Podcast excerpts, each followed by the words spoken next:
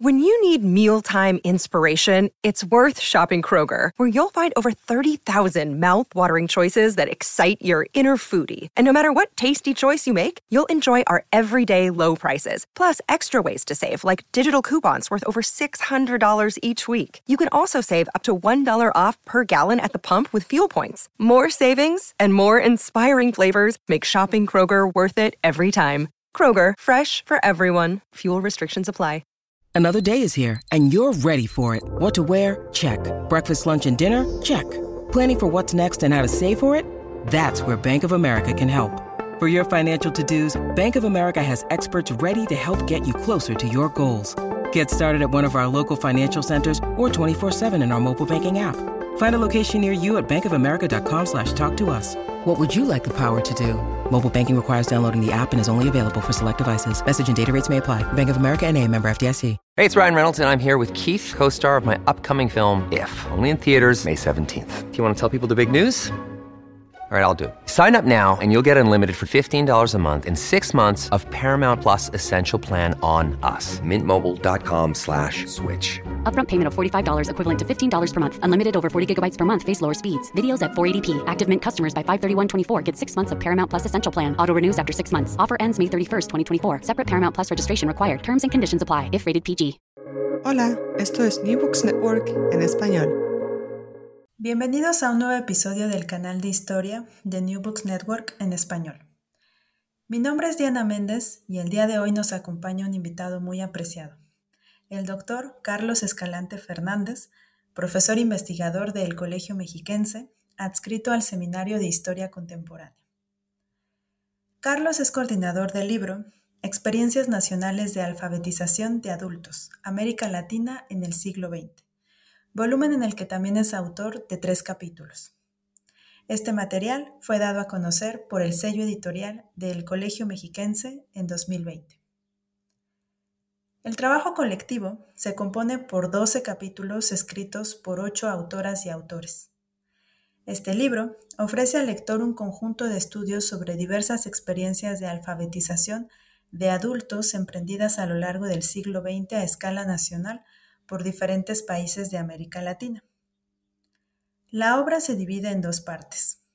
La primera aborda las campañas, cruzadas, políticas y programas alfabetizadores desarrollados en México, Guatemala, Brasil, Cuba, Chile, Argentina y Bolivia. Mientras que la segunda parte aglutina temas referentes a cartillas, manuales, métodos y materiales educativos. Se incluye además un testimonio. Estas experiencias se afincan en Guatemala, Brasil, Chile, Argentina y Nicaragua. Se presenta así un amplio panorama de las experiencias alfabetizadoras en las diversas regiones que componen el subcontinente. Bienvenido, Carlos.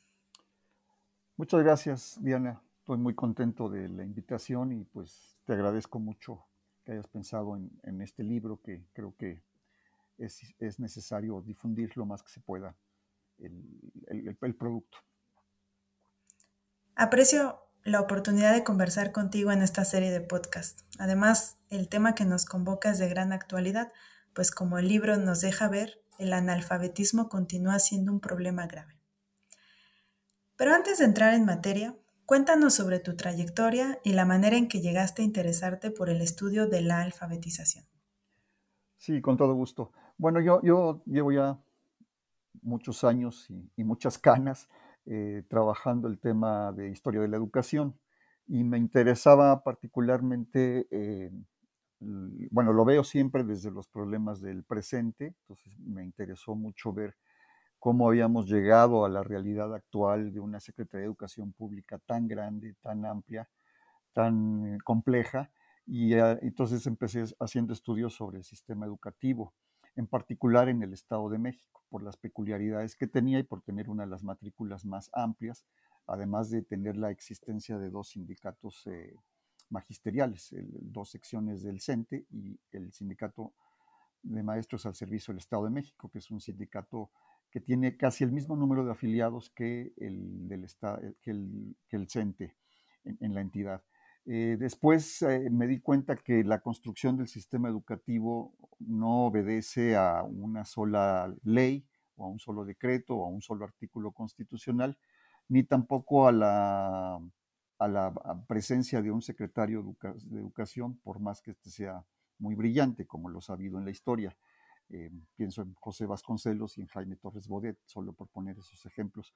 Entonces me di cuenta que también había otros agentes históricos, los padres de familia, y estos padres de familia podrían ser campesinos, obreros, eh, artesanos para el siglo XIX, mujeres, por supuesto, indígenas. Y entonces traté de darle voz a, estos, a este último grupo, el de los indígenas.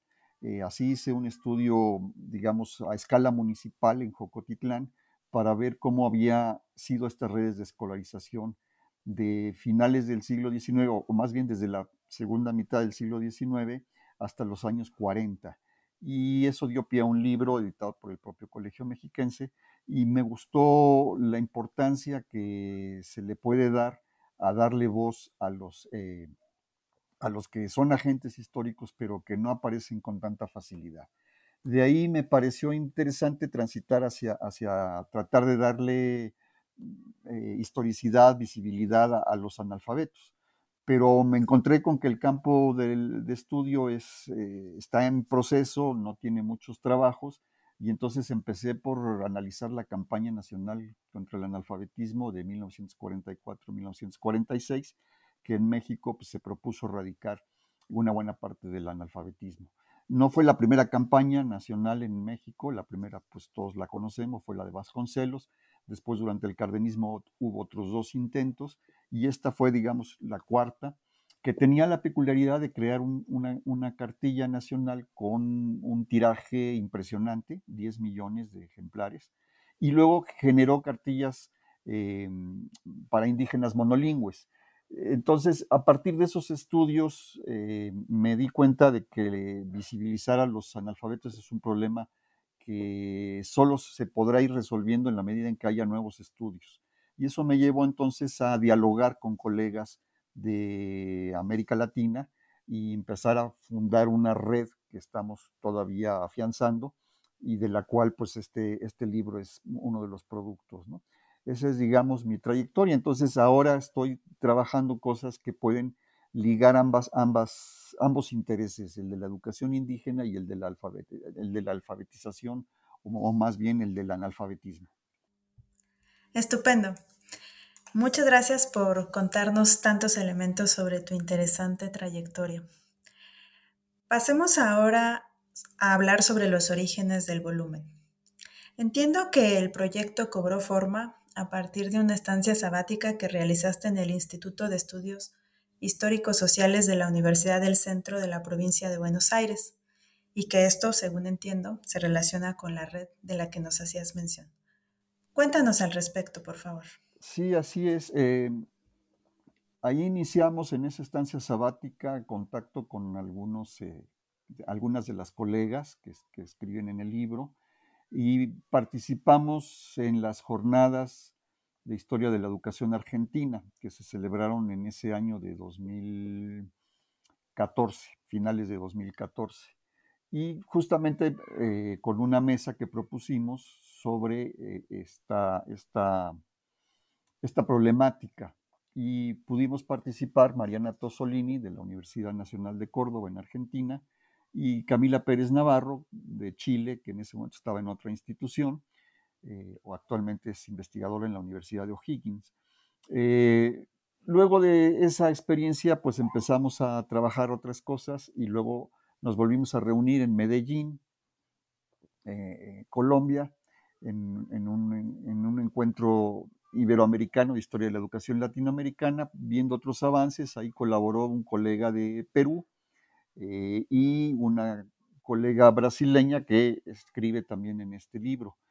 Esta misma colega, Fernanda de Acevedo, hizo una estancia eh, con una beca mm, doctoral en el Colegio Mexiquense, entonces ahí pudimos dialogar mucho, trabajamos mucho las similitudes entre un eh, pedagogo y funcionario público de la educación brasileño,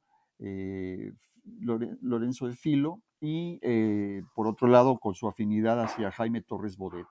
Y entonces esto fue ampliando la red de manera que nos pensamos, bueno, estando yo todavía en Tandil, pensaba que se podía dar origen a un libro. Eso fue lo que fuimos de alguna manera madurando cuando ya vimos algunos de los artículos que podían, capítulos que podían eh, eh, incluirse en el libro y eh, rastreamos algunas campañas importantes en el siglo XX.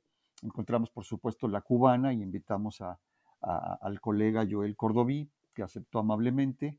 Y luego veíamos muy importante las experiencias de los años 40 experimentadas en, en República Dominicana y en Ecuador. Lamentablemente no encontramos colegas que pudieran apoyarnos. Encontramos otro colega boliviano que también está en el libro. Y después estuvo aquí la invitación a una estudiante que había sido estudiante de nosotros en el Colegio Mexiquense, una antropóloga, Dulce María Roa, que pues tenía a la mano la presencia de su mamá, que había sido alfabetizadora en la campaña de, contra el analfabetismo que impulsó el Frente Sandinista de Liberación Nacional una vez que se hizo del poder y derrocó la dictadura de Somoza. Eh, entonces, pues con eso más o menos completamos el, eh, la, digamos, eh, el libro.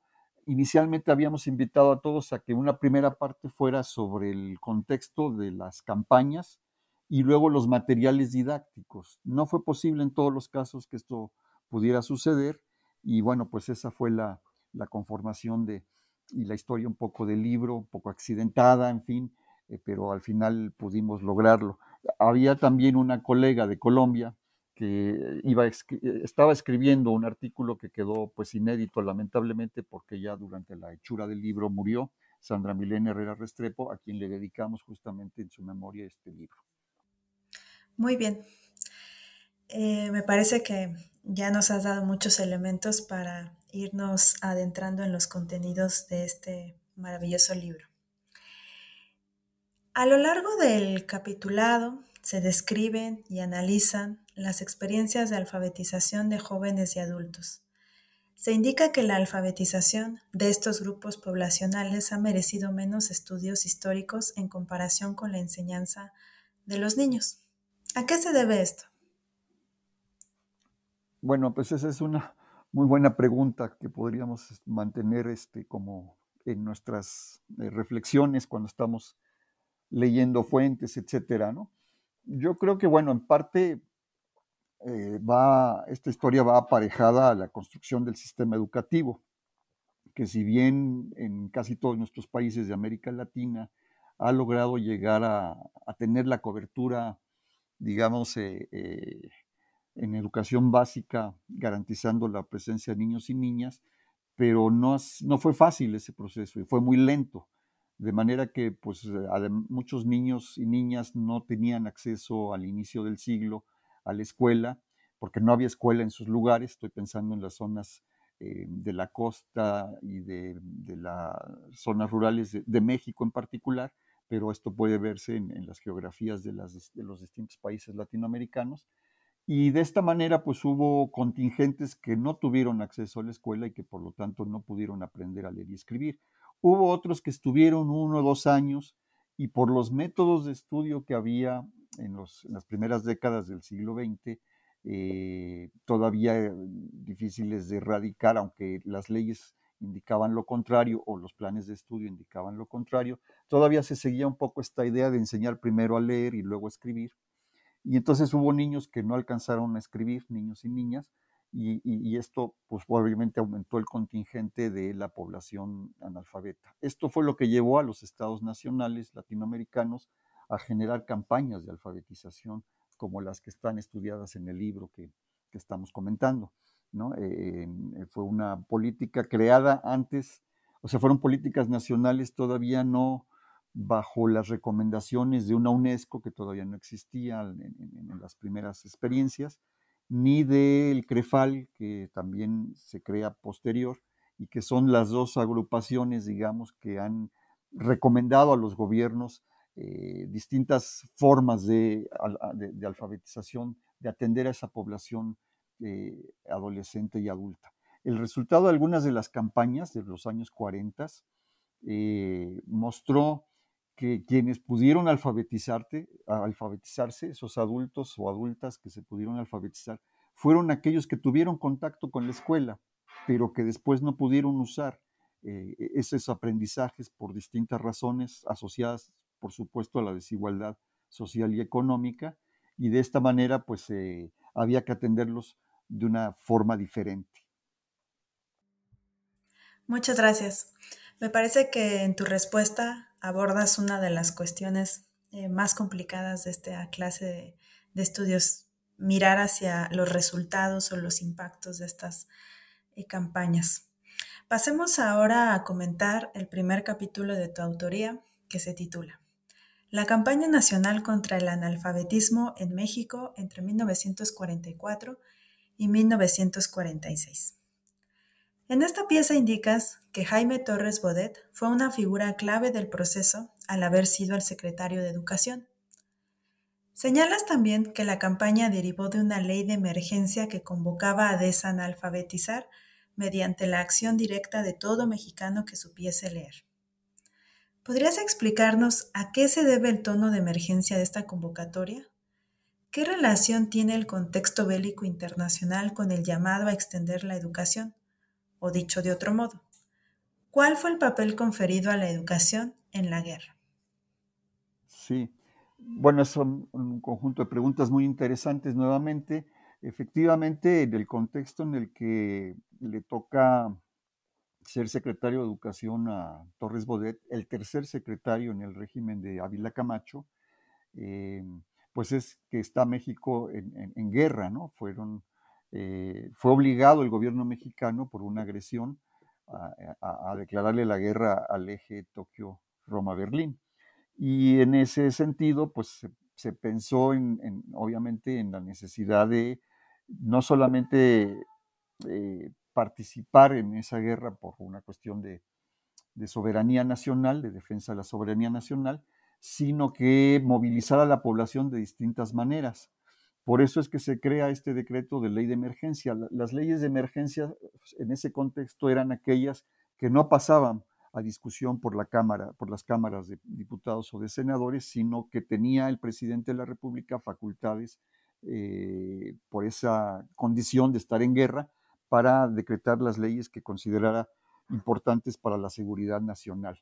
Y esa fue una de ellas, la ley de emergencia que dictaba la campaña Nacional contra el Analfabetismo.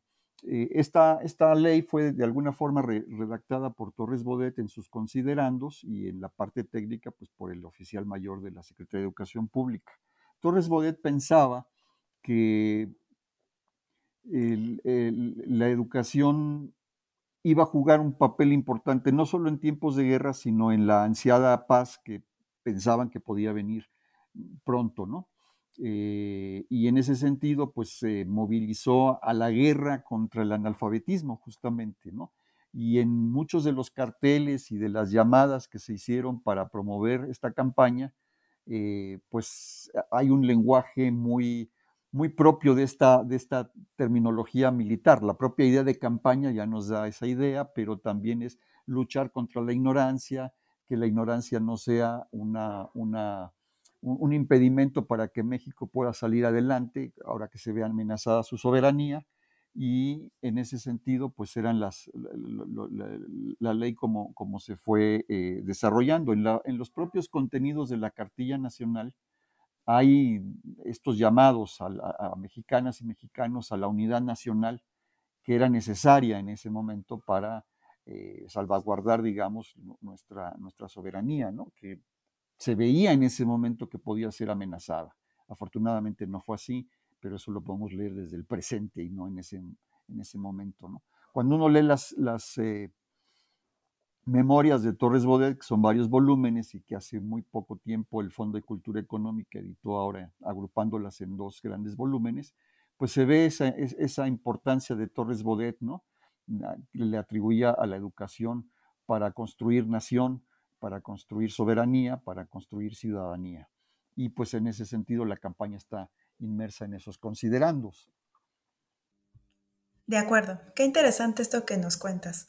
Nos lleva a pensar sobre los valores que se le confieren a la alfabetización en tiempos de guerra y en tiempos de paz. Un elemento que llamó mi atención en tu capítulo es el cuidado análisis que haces de los materiales de enseñanza. Sobre esto ya nos mencionabas algo. En particular de las cartillas que tenían versiones en español y bilingües. Por ejemplo, la cartilla Maya español y la cartilla Tarasco español. ¿Podrías contarnos cómo se gestaron estos instrumentos? Sí, bueno, em, en la Secretaría de Educación Pública, Torres Bodet en particular, tenían eh, más o menos una noción estadística de lo que representaba el analfabetismo en México en ese momento. Más o menos era casi un poquito menos del 50%. Entonces, eh, él mismo decía, bueno, pues si cada, cada persona eh, que sí sabe leer y escribir alfabetiza a otra, tenemos el problema resuelto, ¿no? Porque casi era uno a uno. Obviamente la distribución geográfica y social de, los analfabetos no era tan uniforme, había zonas muy, muy, con, un índice de analfabetismo muy alto y otras con menor índice de analfabetismo, entonces se tuvo que recurrir a sí la enseñanza de uno a uno, pero también a otras estrategias donde los maestros y maestras jugaron un papel muy importante, porque después de, la, de, su, de su jornada de enseñanza con niños y niñas, en la tarde o en la noche alfabetizaban personas, ¿no? Eh, de, lugares cercanos a donde estaba su escuela. Eh, digamos, eh, con estos datos estadísticos se pudo ver que había una población alta de indígenas que no hablaban español.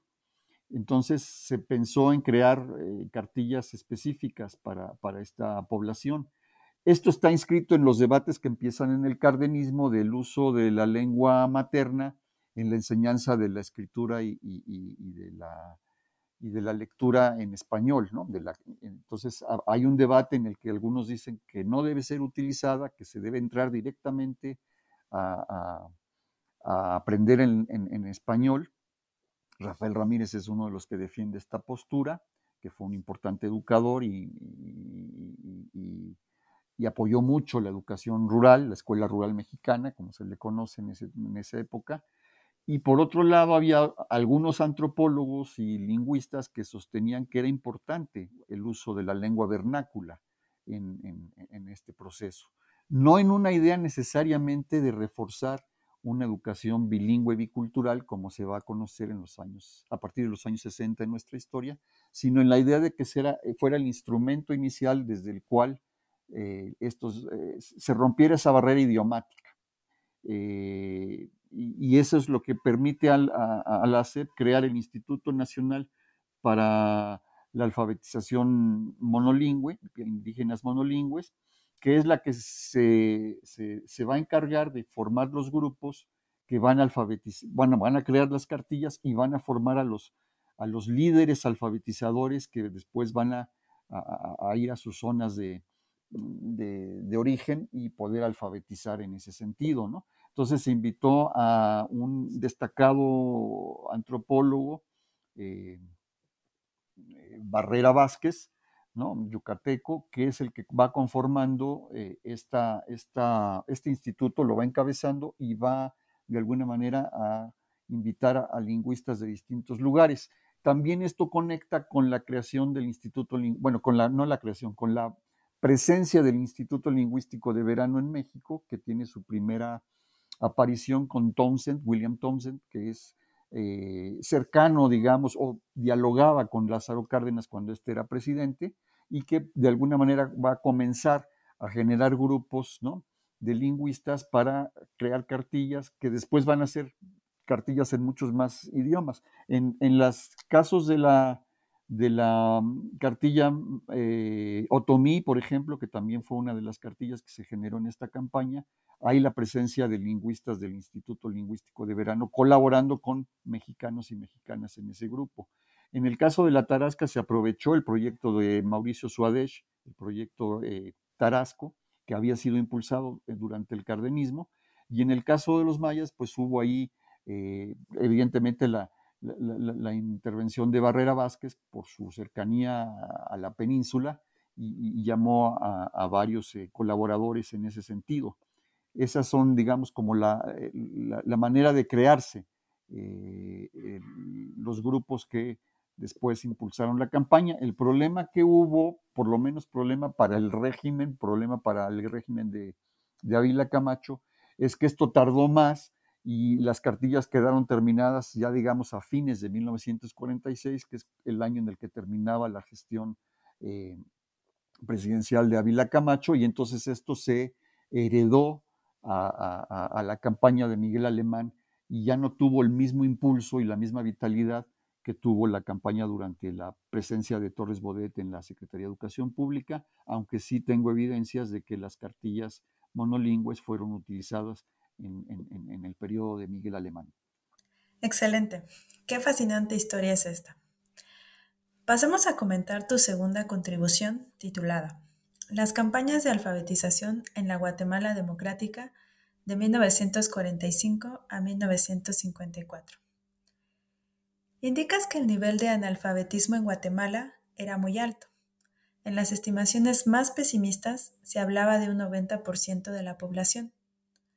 El gobierno de Juan José Arevalo puso especial atención a esta cuestión y entre los elementos que nos narras me sorprendió descubrir que él mismo había diseñado un método para enseñar a leer, escribir y dibujar simultáneamente.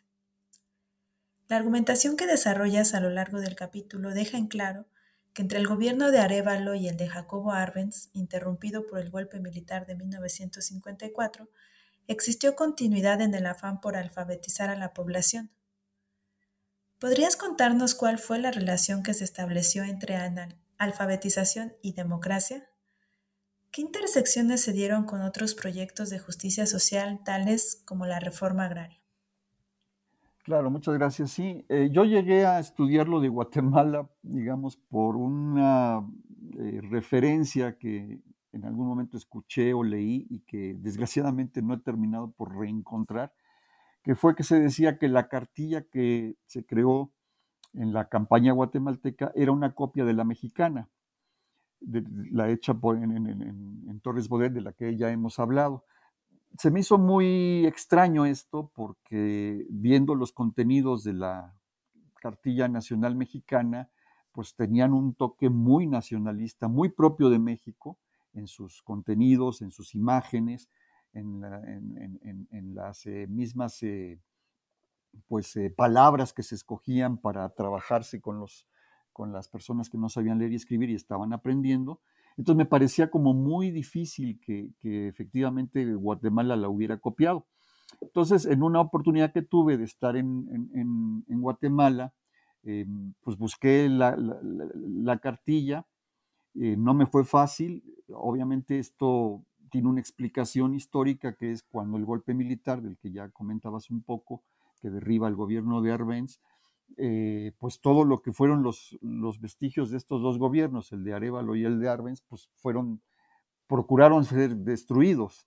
Entonces no me fue sencillo, terminé encontrándola en la biblioteca particular de un escritor eh, guatemalteco que donó su, su, su biblioteca a la Universidad de San Carlos en Guatemala y ahí encontré justamente, después de buscarle por muchos lados, en Antigua, Guatemala y en la propia capital, eh, encontré la cartilla en una carpeta miscelánea justo eh, eh, junto a un ejemplar de la cartilla mexicana. No sé si ahí está un poco el origen. Evidentemente hubo circulación de esta cartilla y, y, este, y ese es quizás lo que explica que hayan sido encontradas en, el misma, en la misma carpeta de, esta biblioteca.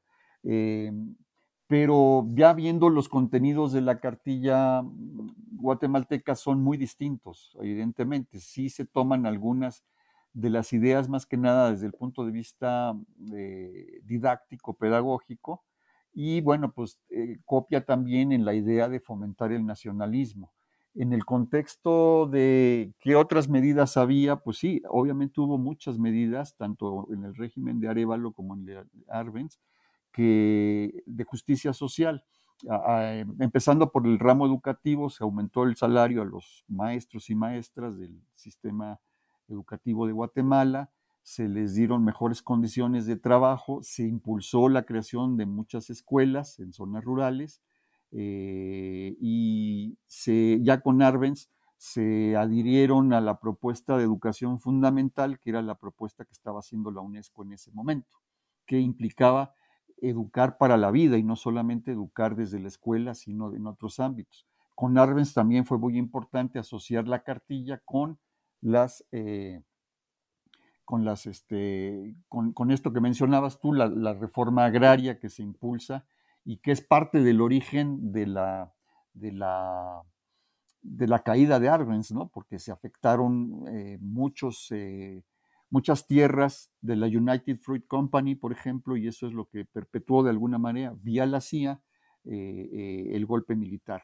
Entonces sí hubo muchas este, asociaciones entre estas campañas. La peculiaridad de estas campañas es que aunque se llama campaña, en realidad cada año era una campaña distinta, que atacaba distintos lugares de la geografía guatemalteca. Y ahí se encontraron también con el problema, pues de, bueno, el problema pensado para ellos como problema de la presencia de una alta población indígena, ¿no? Y entonces también se comenzaron a crear cartillas eh, para algunas de las etnias. Esto con la presencia del Instituto Indigenista Nacional, que eh, fue creado mucho antes que el INI de nosotros y que tenía lingüistas que empezaron a hacer este trabajo y se asoció también con la presencia nuevamente del Instituto Lingüístico de Verano. Eso es lo que yo podría decir. Creo que el 90% del analfabetismo era efectivamente un poco exagerado, pero era mucho más alto que el mexicano en esa misma época. ¿no? Y por otro lado, sí, efectivamente, Arevalo, como mencionas, eh, creó esta, e, este libro que tampoco he podido encontrar. Eh, evidentemente eh, debe existir algún ejemplar en alguna biblioteca, en algún sitio, y pues que creó esto y que le permitió con las regalías, pues más o menos sostenerse en Argentina, donde hizo su doctorado, en la Universidad de Buenos Aires, justamente en educación. Muchas gracias por tu generosa respuesta. Qué maravilla saber que tuvieras la oportunidad de visitar la capital de, Guatemala y la ciudad de Antigua.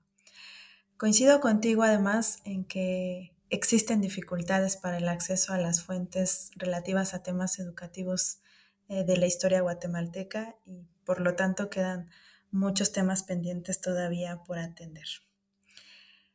Esto que, que señalabas me da pie también para preguntarte por tu tercer capítulo que lleva por título Dos cartillas de alfabetización de adultos en Guatemala de 1946 a 1966.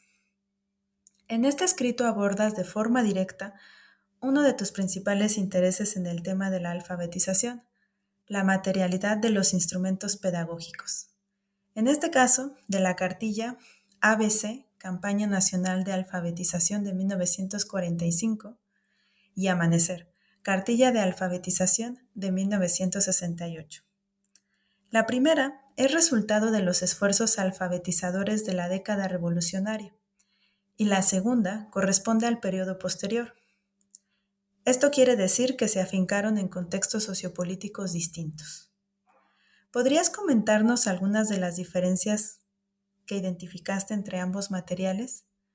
Indicas que existen distinciones a nivel metodológico, pedagógico y de la transmisión de mensajes más allá de la enseñanza del alfabeto. Sí, efectivamente. Una de las dificultades que tuve no solo fue encontrar la cartilla del 45, la ABC, eh, sino la posibilidad de poder contar con, con ella en la biblioteca, que comenté que la localicé un ejemplar, no me permitían fotografiar el material, no me permitían fotocopiarlo tampoco, pues, por razones de la política de la biblioteca que yo respeté.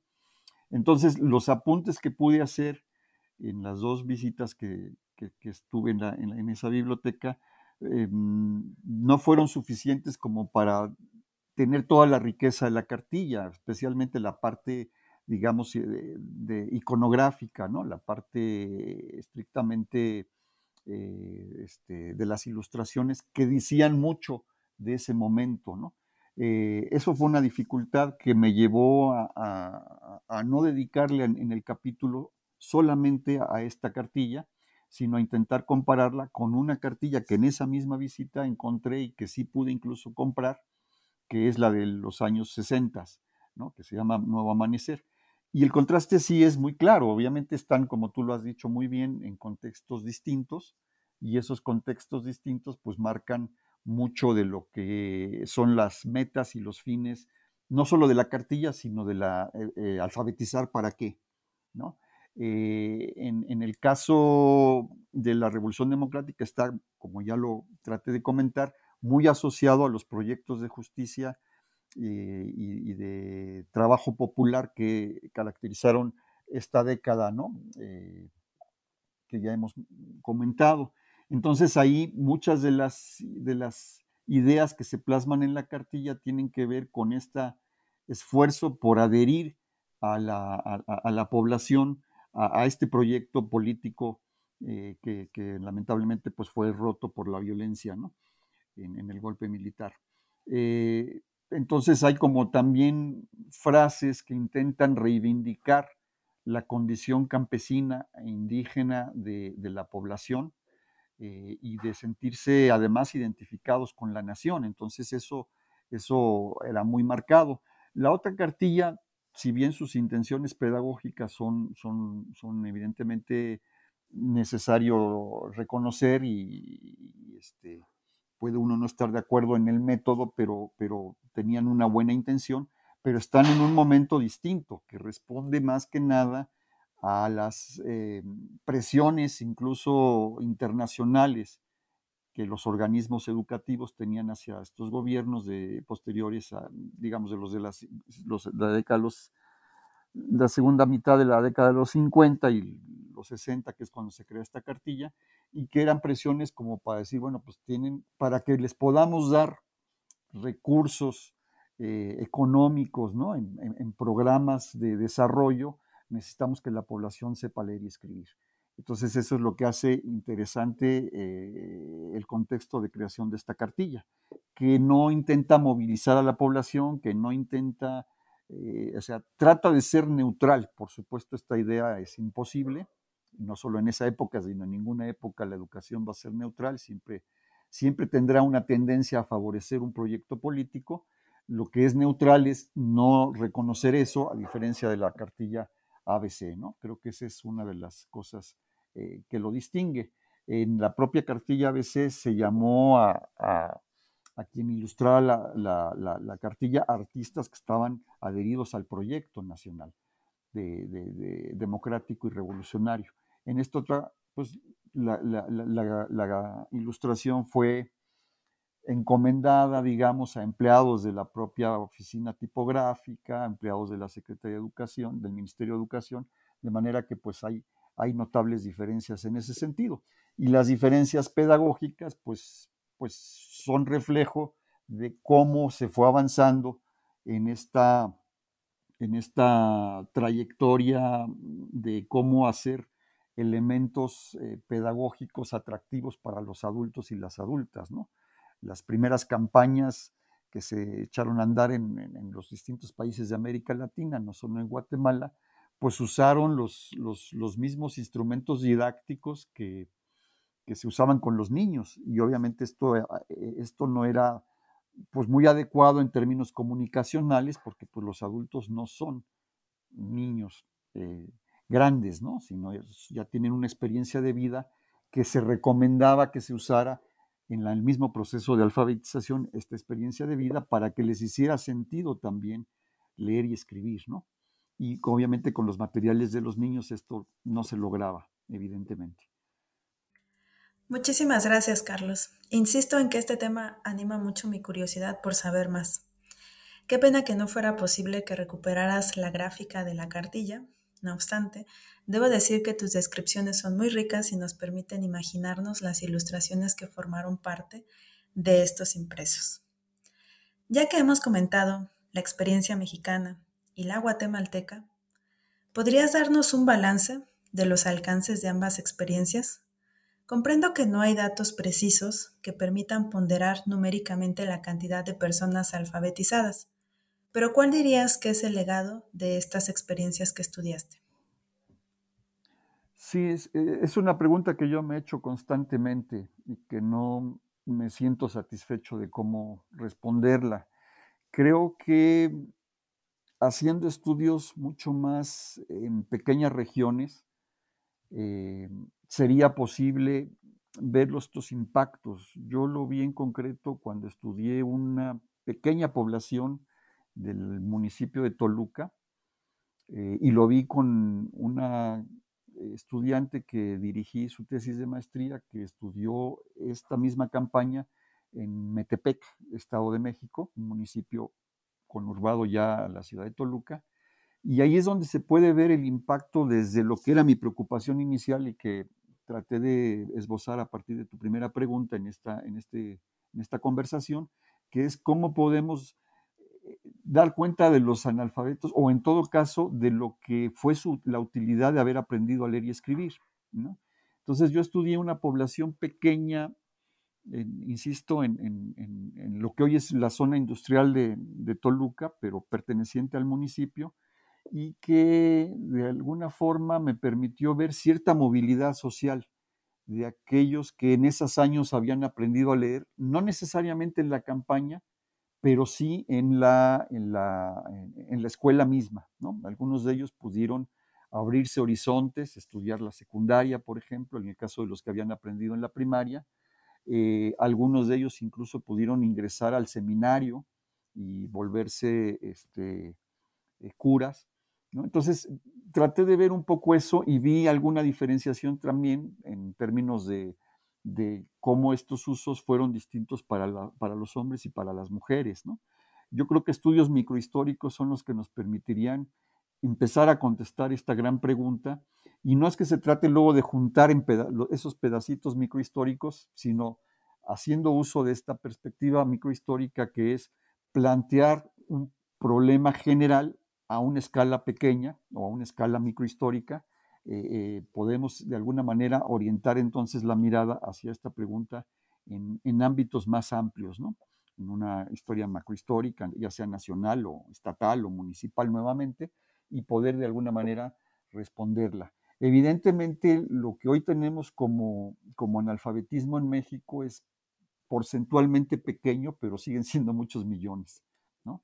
Y ahora tenemos el problema que la pandemia nos ha mostrado nuevamente de los nuevos analfabetismos, el analfabetismo digital, por ejemplo, ¿no?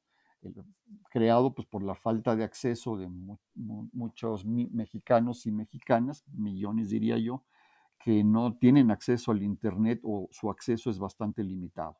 Entonces, eh, pues eso creo que, que, puede ser parte de la respuesta. En el caso guatemalteco me es todavía más complicado contestarlo, pero lo que sí puedo decir es que hubo estudios posteriores impulsados por la UNESCO que mostraron que las campañas nacionales no eran efectivas del todo si no eran resultado también de un proceso revolucionario, es decir, de efervescencia social, donde las movilizaciones por derechos de la población que había hecho esa revolución eh, podían ser más receptivos a, estas campañas, que fue el caso de la campaña cubana, que prácticamente dejó el porcentaje de analfabetismo en 1 o 2%, y la campaña de la Cruzada Nacional contra el Analfabetismo nicaragüense, que luego no tuvo resultados posteriores por la misma historia política de, este país, ¿no? Cuando el sandinismo perdió, perdió la,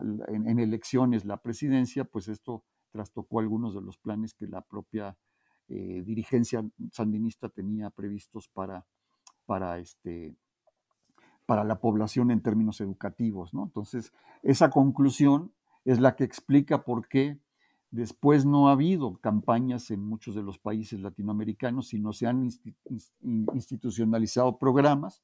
En el caso mexicano, pues el Instituto Nacional de Educación para los Adultos y las Adultas, y en otros casos, como el de Chile, que se narra aquí con Camila Pérez Navarro, estas campañas se terminaron por hacer programas permanentes, tal como, como han indicado UNESCO y otros, otros organismos.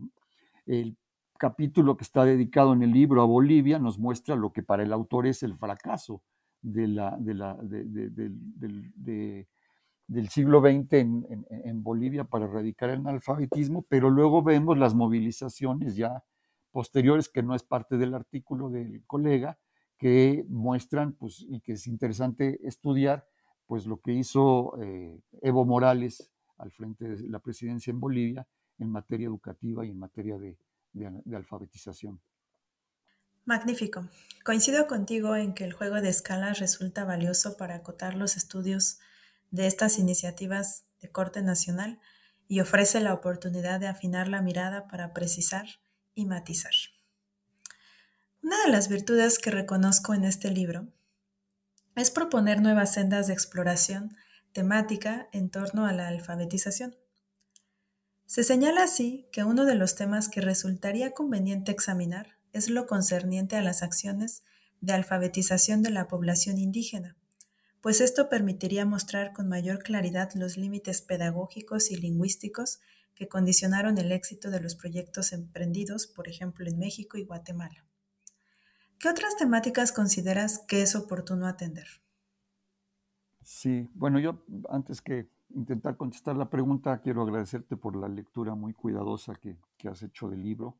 Eso finalmente es lo que le hace a uno sentirse satisfecho con, con esa labor de investigación que a veces es un poco solitaria, me refiero cuando está uno en los archivos, cuando está uno redactando, pero que es bastante colectiva. Este esfuerzo siempre es colectivo lo poco que había sobre, sobre alfabetización en México y en Guatemala todavía menor, me ayudó mucho para enfocar la mirada en los casos míos y el diálogo con los colegas del libro que ya narré en esta construcción de red que estamos sosteniendo, eh, pues ha permitido muchas cosas y lecturas como la tuya pues también nos van a ayudar en, lo futuro, ¿no? Eh, yo creo que hay mucho por hacer, evidentemente. Eh, en términos de los métodos pedagógicos, esta discusión de los métodos analíticos o, sintéticos, ¿no? que está ahí presente, que la ha reseñado muy bien, bueno, la reseñó muy bien para los años 80 o 70, no recuerdo bien ahorita con precisión, una argentina, Braslavsky, que mostró la querella de los métodos ¿no? en la enseñanza de la lectoescritura, muy enfocada a los niños, pero que de alguna manera tiene implicaciones para el caso que estamos hablando, que es el de jóvenes, adolescentes y adultos, ¿no? Y en el caso de, esa sería una parte, ahondar en eso mucho más, cómo, cómo hemos aprendido a leer y escribir, el impacto que, que, han tenido los libros de texto gratuito en México para de alguna manera contribuir a, abatir el analfabetismo en, en, las escuelas, por lo menos, ¿no? el papel de Linea también.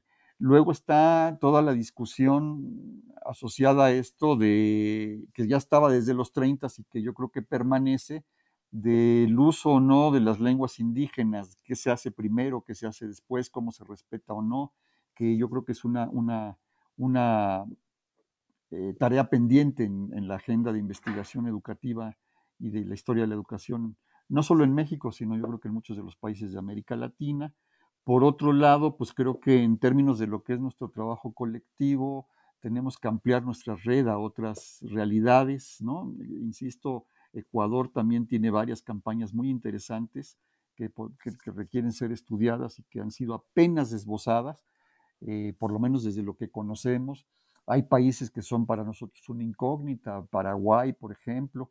En Uruguay no hubo este problema porque siempre desde el inicios del siglo XX tuvo índices de alfabetización muy altos, entonces ahí no hubo necesidad de impulsar campañas en ese, en ese sentido. Entonces creo que ese es otro a nivel, digamos, eh, otro reto a nivel continental. Eh, yo creo que también la, la, el estudio de la materialidad de estas cartillas es importante y de su distribución social. Eh, a veces las cartillas se crearon, se, se imprimieron y llegaron a muchos lugares, pero no necesariamente a los lugares que más se requería. En el caso de la campaña nacional de 44-46 en México, ya había yo comentado que se imprimieron 10 millones de cartillas y se repartieron finalmente siete y medio. ¿Qué pasó con el resto? ¿No? Eh, no, no se usaron, se mandaron después a algún otro lado. Luego esta cartilla fue reutilizada impresa tal cual en, el segundo periodo de, en la segunda gestión de, Torres Bodet en la Secretaría de Educación Pública, que fue correspondiente al régimen de Adolfo López Mateos, ¿no? Entonces, ¿qué pasó ahí con ese impacto? Pues eso también es tema por explorar. porque se asocia directamente a la creación de los libros de texto gratuito, ¿no? Entonces ahí, ¿cuáles son esos cruces de la cultura editorial mexicana generada en la SEP? Eso es algo que creo que nos necesitamos también estudiarlo, ¿no? en este momento, pues insisto, yo estoy tratando de ver el impacto que tuvo las cartillas indígenas, eh, pues, particularmente la maya y la tarasca, en esas poblaciones, en la península de Yucatán y en la meseta purépecha en Michoacán. Te agradezco tus palabras, Carlos. El placer de la lectura de su trabajo es mío y deseo sin duda que esta temática siga afirmándose en el medio académico latinoamericano. Para concluir nuestra entrevista, quisiera pedirte que nos cuentes más sobre ese proyecto eh, que estás emprendiendo. Sí, con todo gusto. Bueno, antes creo que omití algo y tengo oportunidad ahora de, enmendar la, omisión. Eh, algo que también es muy importante es ver la presencia de Paulo Freire en América Latina y en, África, ¿no? que es donde más impacto tuvo su obra. Eh, en, el, libro hay menciones a esa influencia en el caso de Argentina, en la época del último peronismo, y en el caso de Chile, pues ahí es donde se exilió eh, Freire y donde escribió estas dos obras fundamentales que son las que más se conocen y las que han dado un poco a la idea de que existe un método Freire, cosa que él mismo negaba, ¿no? pero que son Pedagogía del Oprimido y la Educación como Práctica de la Libertad. Las hizo en Chile y las discutió en algunos momentos cuando vino al CIDOC en Cuernavaca, ese centro que dirigía Iván Illich, y ahí presentó algunos avances a, a discutir, ¿no? tanto en ese momento, en los años 60, tanto Freire como Illich eran como muy críticos del, sistema, de la inoperancia o de la ineficacia de los sistemas educativos. Illich propuso la desescolarización de la sociedad, una medida muy radical, y eh, Freire no estaba tan de acuerdo en eso, pero hablaba de alguna manera de introducir eh, esta idea de eh, aprender a leer y aprender a leer el mundo, no solo aprender a leer el alfabeto, sino también aprender a leer el mundo. Creo que hacen falta estudios, aunque en Brasil hay, una buena cantidad de ellos, digamos, entendibles por, por, la nacionalidad de Freire, pero hacen falta estudios, digamos, para ver estos impactos que tuvo en la propia cruzada cubana, perdón, este, nicaragüense, en la misma Granada, que se interrumpió también por un golpe militar, y en otros países, ¿no? Experiencias de educación popular que no son necesariamente impulsadas por los gobiernos, pero sí por eh, grupos eh, de educadores comprometidos y comprometidas, y en ese sentido es que se puede, tenemos que documentar eso porque creo que es una experiencia también muy valiosa que no puede quedar así como en el olvido eh, a lo largo de los años, ¿no? Volviendo a tu pregunta última, pues estoy tratando en este momento de documentar sí esa, ese, ese impacto de estas cartillas, pero también a partir de, va a ser muy difícil por cuestiones eh, naturales, eh, poder encontrar a alguna persona que haya sido alfabetizada en los años 40 de, la campaña contra el analfabetismo, ¿no? pero sí podemos ver como el impacto que tuvo en sus siguientes, en sus, sus hijos o en sus nietos. Y ese es un poco el reto que yo tenía para este año. La pandemia no nos los ha permitido, pero eh, espero el año entrante sí hacer trabajo de campo más etnográfico en la península yucateca. He localizado algunas, algunos lugares donde tengo la certeza de que la, cartilla maya eh, llegó, ¿no? Y con ayuda de otra colega en Michoacán trataremos de hacer lo mismo para el caso de la cartilla Tarasco. ¿Por qué la de Yucatán? Bueno, ahí siempre en la investigación hay razones eh, objetivas o razones eh, teóricas con las que uno fundamenta sus objetos, pero también hay historias personales que son las que también nos marcan derroteros. Y en el caso de la cartilla maya español, pues tengo ahí una deuda pendiente porque uno de los redactores pedagógicos de la cartilla fue mi abuelo paterno, abuelo al que no pude conocer, pero pues que de alguna manera quisiera yo conocerlo por lo menos a través de su obra educativa. Él fue maestro rural, se formó en Mérida y después anduvo por toda la República porque pues, él ejerció el magisterio justamente en los tiempos de la posrevolución, de la revolución y de la posrevolución. Él estuvo con Carrillo Puerto, después estuvo con Obregón, en fin, es una historia ahí que no, no, no es para hacer su biografía, pero sí para, eh, de alguna manera, eh, eh, hacer justicia también en ese sentido y reencontrarme con, con mis raíces, por lo menos las raíces paternas. Muchas gracias, Carlos. Aprecio el tiempo que has dedicado para conversar conmigo. Qué valioso que te acerques al legado de tu abuelo y a través de ello a tus propias raíces.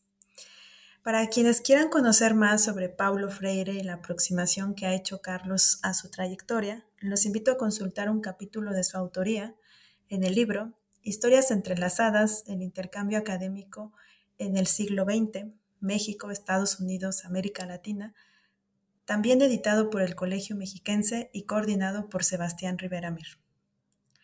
Carlos, estoy segura de que tus ideas y fervor sobre esta temática animarán nuevos estudios sobre los procesos de alfabetización. También doy por seguro que este libro seguirá su camino al encuentro de sus lectoras y lectores. A quienes nos escuchan, les agradezco su atención y hasta la próxima. Muchas gracias, Diana.